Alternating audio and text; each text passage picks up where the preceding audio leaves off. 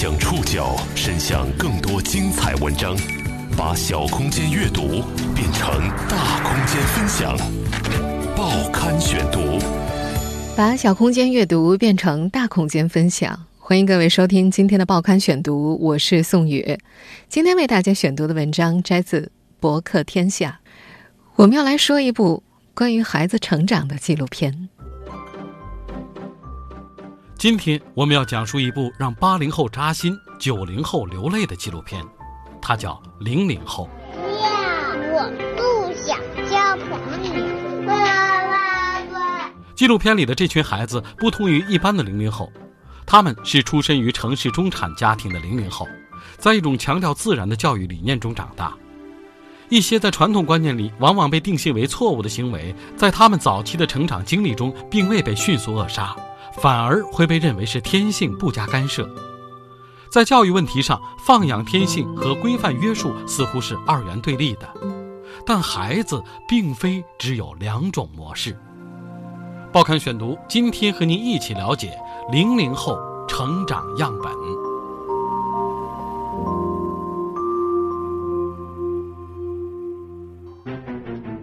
幼儿园里发生了一件奇怪的事情，很多小朋友的鞋找不到了。老师一开始很奇怪，各个角落找都找不到他们。老师一开始特别奇怪，不知道这个鞋哪去了，谁干的？满院子找都找不到，因为那个垃圾箱子他从来都扔进去，他又把它盖得好好的。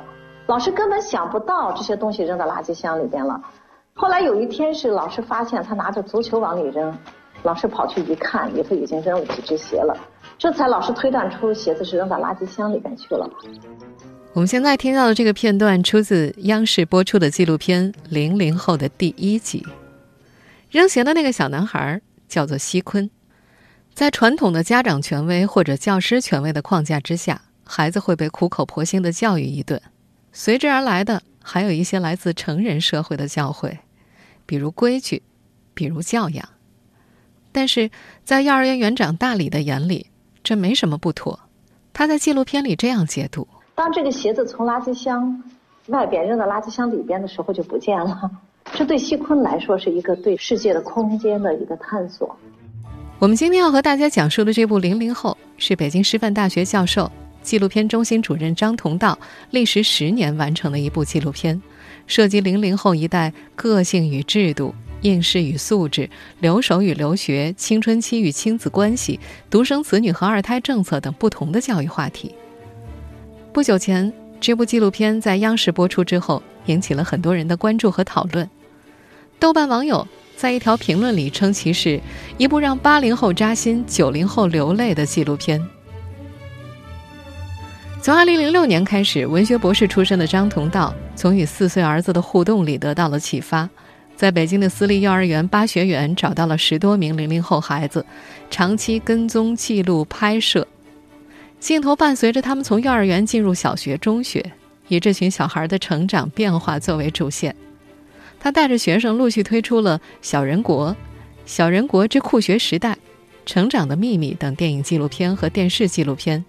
其中，《小人国》获得了2009年四川电视节国际最佳长纪录片金熊猫奖。《成长的秘密：爱的分离》获得了2013年第十一届波士顿国际电影节纪录片特别荣誉奖和第九届半岛国际纪录片节儿童与家庭短片奖。这部五集的《零零后》仍然取材于这群少年的故事，跟前几部纪录片相比，镜头下的孩子们长得更大了一些。他们中有些人已经升入高中，还有的被父母送到了海外上学。一端。是十年前他们懵懂的幼儿园时代，另一端是他们尚显青涩的现在。在这部纪录片里，能够非常清晰地感受到他们的变与不变。不同于一般的零零后，这是一群出身于城市中产家庭的零零后，他们在一种强调自然的教育理念中长大。一些在传统观念里被认定为错误的行为，在他们早期的成长经历中，并没有被迅速扼杀，反而会被认为是天性，不加干涉。在这群孩子身上，还有很多张同道至今都找不到答案的行为。在张同道看来，孩子的身上有很多我们尚未认识的，他想通过纪录片的表达，让大家在儿童面前不要太自以为是。其实，孩子身上的很多东西我们是不懂的，而对于不懂的东西，应该保持一份敬畏。玉明在北京青年宫第一次见到这些孩子，那是二零零九年，当时张同道的纪录电影《小人国》正在首映。两年之后，博士毕业前，他收到了纪录片第二阶段的拍摄邀请。加入到了这个团队，成为零零后的执行导演。作为主创的他们想知道，是什么在影响着这批孩子的成长？新成长起来的一代站上舞台之后，会对社会有什么样的影响？玉明说，他不想去给这代孩子下一个定义或者贴个标签，只想通过镜头平铺直叙。他会带着时间的重量，慢慢勾勒出每个人眼中的零零后特质。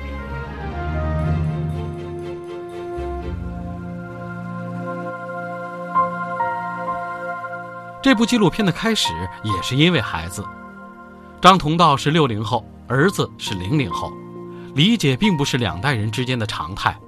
他筹划这部片子的初衷是想寻找和自己的孩子更好相处的方式。报刊选读继续播出零零后成长样本。儿子四岁时发生的一桩小事，让张同道一开始不太理解。为什么自己和儿子一块洗手，儿子一直在说水烫，自己明明刚洗完啊，怎么会烫呢？直到后来，他才意识到自己四十岁的饱经风霜的手，在对外界温度的感知上是不一样的。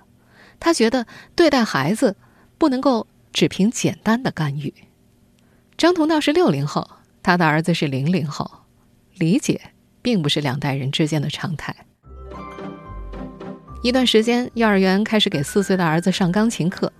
回来之后，张同道发现儿子把枕头当做琴键，连着弹了一周。他有点受触动，给儿子买了一架钢琴。弹了三年，儿子不想弹了。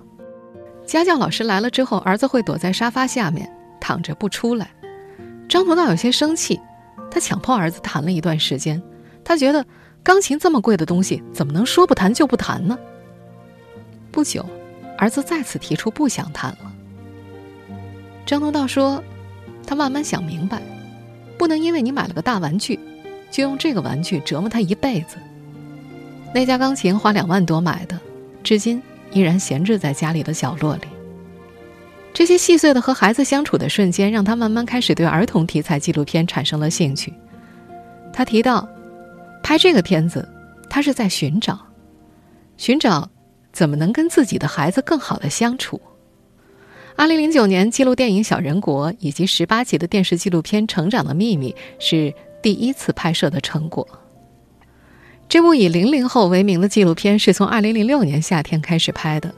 那会儿，国内的纪录片市场并不太景气，儿童题材刚刚走入人们的视野，富裕起来的国人开始越来越重视和关注正在成长起来的下一代，他们的精神生活。和内心世界。在今天，美国发生一一个呃飞机飞机撞在大楼上面的九幺幺事件。我们现在听到的这个片段呢，出自湖北电视台纪录片编导张以庆所拍摄的幼儿园。这个事情哪里听到的？电视。嗯，你当时什么感觉？原来他们的太痛苦了。这部纪录片算是。当时儿童题材纪录片的一个代表，他记录了武汉一所寄宿制幼儿园里一个小班、一个中班和一个大班在十四个月里的生活，先后获得2004年广州国际纪录片大会纪录片大奖、第十届上海国际电视节最佳人文纪录片创意奖以及第四届半岛最佳儿童和家庭类长片特别奖等奖项。张以兴在纪录片当中所白描的儿童世界成人化现象，让很多人认识到了一个不同以往的儿童世界。张同道也在思考，自己到底要做什么类型的纪录片呢？他觉得，他的纪录片不是像幼儿园那样寓言式的拍法，也不像《人生七年》着重于从不同的阶层孩子当中抽取样本。人生七年是英国 BBC 于2005年播出的纪录片，导演迈克尔·埃普特从1964年起跟踪拍摄了14个七岁的孩子，他们有的来自孤儿院，有的是农民的孩子，有的出身上层社会。每七年，迈克尔对他们回访一次，一直记录到他们四十九岁。所有的素材最后剪辑成了一百三十五分钟的纪录电影。张同道想要塑造人物，讲述孩子自己的故事。拍摄之前呢，他用两个月走访了五家幼儿园，公办的、私立的都有。而镜头最终对准的是北京回龙观郊区的一所私立幼儿园，那是纪录片里所有孩子的起点。这不是一所传统意义上的幼儿园，除了个别必须统一参加的活动，大部分时间玩什么是孩子们自己决定的。这符合一些从应试教育里出来的七零后对孩子解放天性的诉求。张同道觉得，只有当孩子有机会表达和选择的时候，自我才能开始生长。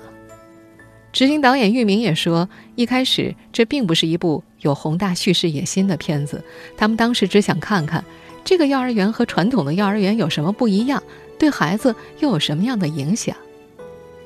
但是后来发生的一些事情不断打破他们的设想，玉明渐渐发现，孩子成长中的更多影响可能来自家庭，于是他们开始把镜头深入家庭。孩子成长中更多的影响可能来自家庭，希望孩子解放天性的家长也有这样或那样的焦虑。作为从应试教育里走出来的一群人，他们开始反思传统教育方式存在的问题。一方面，他们期待把孩子从中解放；另一方面，也陷入更深的迷惘。报刊选读继续播出零零后成长样本。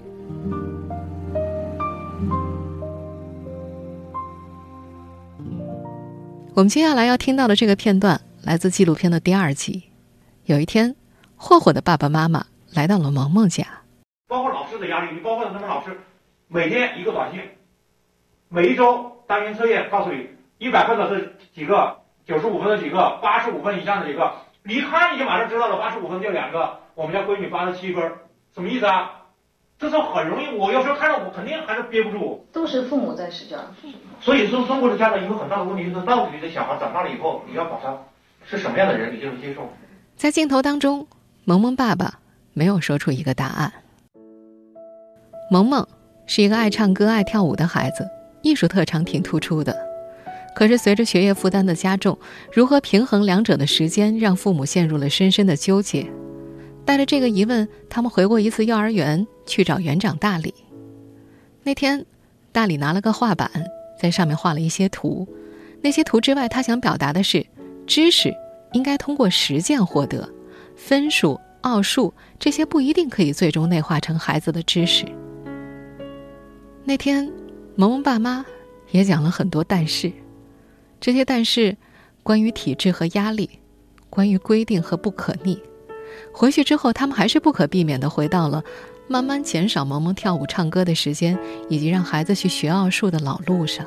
我觉得人人这一辈子最好的事情就是能够干自己真正感兴趣的，所以我们那时候的想法就是，像游泳，它肯定对身体有好处；舞蹈呢，对他艺术性或者身体的体型都有好处。但是你那个小升初的压力太大了，所以我只能压着他去学奥数或者什么的。知道那个对孩子不好，但是也有必须去做这件事情。这个也让我们，对我们自己来讲也是很痛苦的。很多看过这部纪录片的人都说，他们从片子里读出了焦虑。在纪录片中，西坤的妈妈把家专门从城里搬到了郊区回龙观，为了践行她信奉的理念，就是关于解放天性和保护孩子的探索的欲望。他特意在附近买了个房子，不过这样离孩子爸爸工作的地方就很远了，一家人。因此分离了很久。玉明也是一位妈妈，她对西坤妈妈的做法感同身受。她的孩子上幼儿园的时候，家附近有三所幼儿园，反复考察之后选择了最远的一所，因为那所幼儿园接近他心里的教育理念。后来他自己去英国读博士后，为了不跟孩子有太长时间的分离，同时也可以语言启蒙，他让孩子也跟着去读书。不过后来。西坤妈妈跟玉明说：“反省自己之前的做法，觉得家庭和睦，一家人在一起对孩子的成长是最重要的。”在西坤小升初的时候，他们选择了离家最近的一所学校。西坤妈妈的这句话，说在玉明去英国之前，玉明说自己字字句句听懂了这个道理，但还是忍不住。后来他觉得，自己走了一条西坤妈妈的老路。玉明的孩子在英国读幼儿园的时候，爸爸还在国内工作，为了一些时刻的团聚，必须得两头跑。这个妈妈越来越强烈的感觉到，孩子成长的过程中没有爸爸在身边，影响很大。现在她会尽可能多的让老公在自己身边多留一段时间。这部纪录片所关注的并不是普通的零零后家庭，这些孩子的父母大多是经过改革开放富裕起来、爬到社会顶层的七零后们，他们已经慢慢成长为社会的中坚力量，他们用力生活，也希望通过教育维系一种社会地位。作为父母，他们一个重要的纠结点是：到底选择体制内还是体制外的教育方式？这群从应试教育中走出来的家长开始反思传统教育方式存在的问题。他们一方面期待把孩子从中解放出来，另一方面也陷入了更深的迷惘。体制外这条没有回头的路，能够走多远呢？当镜头越来越深入，纪录片主创人员在成长这个大命题下，发现了越来越多细微的关系。比如父母和孩子之间的亲疏，还有爱的平衡。报刊选读继续播出零零后成长样本。不是要求还给我，那是我的棍子。不管谁是的迟一阳，迟一阳，你要这个吗？迟一阳是张同道的纪录电影《小人国》里的主人公。这个零零后，二零一五年被父母送到美国去读书了。去美国前，一家人到机场送别，除了姥姥姥爷，还有迟一阳的几个朋友。作为执行导演的玉明说，他感觉那时候会觉得，迟一阳更不舍的是朋友，父母更不舍的是孩子。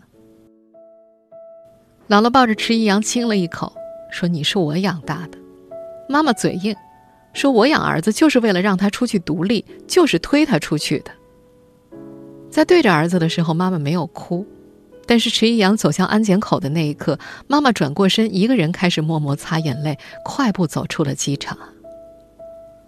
这一幕让玉明觉得似曾相识，他想起了自己上大学的那天晚上和妈妈吵了一架，因为有个朋友要在前一天先走，玉明很着急，想去送他。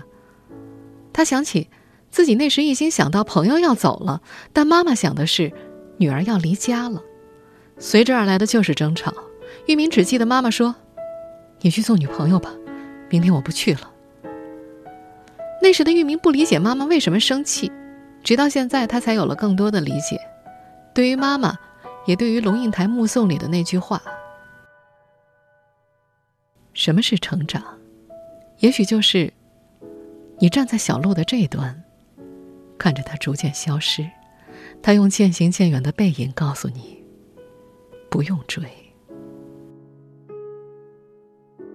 拍完机场送别的内幕之后，玉明和摄影师一起开车回家，两个人都百感交集。摄影师家有两个双胞胎女儿，他像是用开玩笑的口吻说：“以后啊，我的孩子到哪儿，我就要追到哪儿。”玉明说：“人家不见得愿意让你追啊。”那天两个人的心情都很复杂，车还和别的车刮到了一起。玉明说：“自己喜欢纪伯伦的那首诗。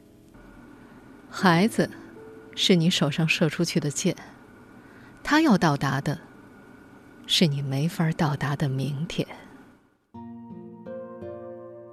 他还想起了现在自己每次和孩子告别时的分离焦虑，以及女儿无数渴望长大的瞬间。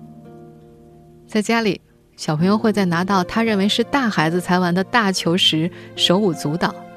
会在第一天上小学的时候满心期待，他们曾经那么盼望长大，长大之后是什么样的呢？纪录片当中，处于青春叛逆期的萌萌哭了，她说怀念小时候的快乐，长大会有很多选择，好的坏的也会有烦恼。可是小时候那么的快乐，在小时候可能会对将来有很多憧憬啊。在就过去的很快吧。现在可能就感觉长大，然后也会要，可能要选择一些东西。此刻说话的这位少女，她的心事是如何处理好和二胎妹妹的关系，以及越来越繁重的学业。这部纪录片的镜头聚焦了孩子们思维和内心深处生发出来的精神世界，不加掩饰。孩子们有的自我意识很强，执意捍卫自己的权利，不因外来劝说者的权威性做出改变；也有的会用自己的方式探索世界、思考生命。他们的处事方式也在某种程度上影响了纪录片的拍摄者。报刊选读继续播出：零零后成长样本。我喜欢单独，我觉得一个人我挺好的。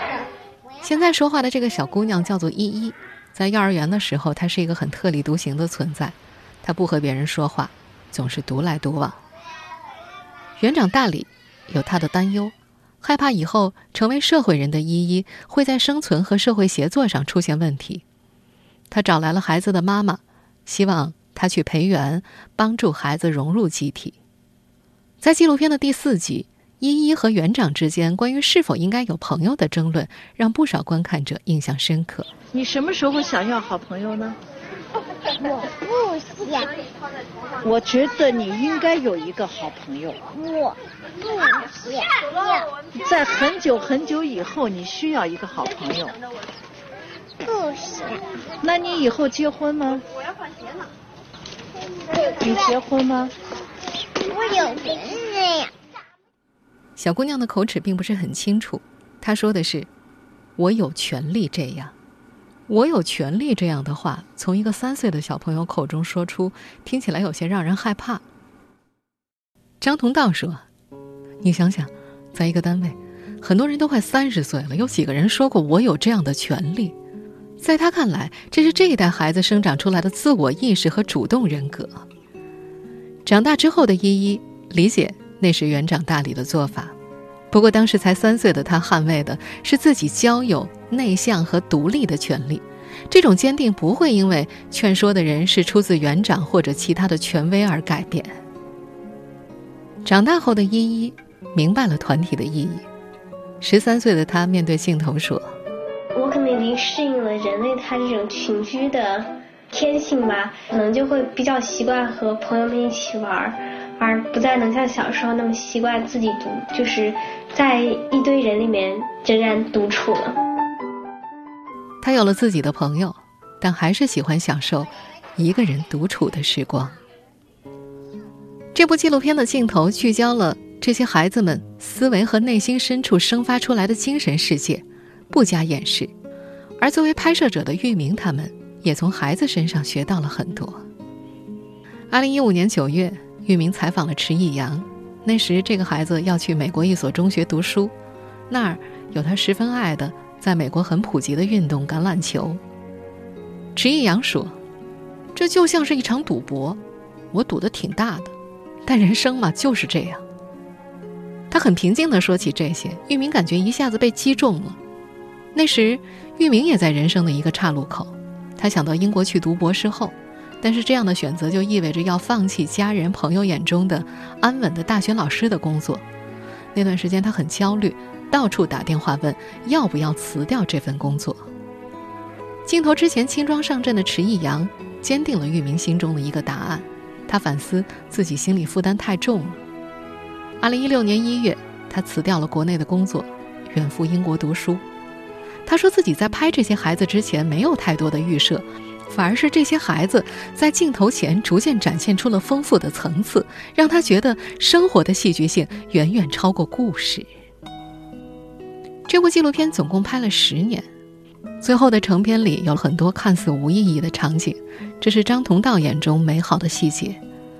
比方说，风吹乱了依依画的纸，他一边蹲下来剪纸，一边慢似条理的和风说话。还比如。孩子们煞有介事的过家家，光阴虚度的理所当然。再比如，斑驳的树影落在幼儿园的飘窗上，毛毛站在阴影中，试图用手去抓住阳光。张同道能够感觉出自己身上的变化，孩子有时候会跟他说：“爸爸，你看那个云多漂亮。”他现在不会说：“看什么？你的作业还没做完呢。”他会停下来，陪着孩子一起看。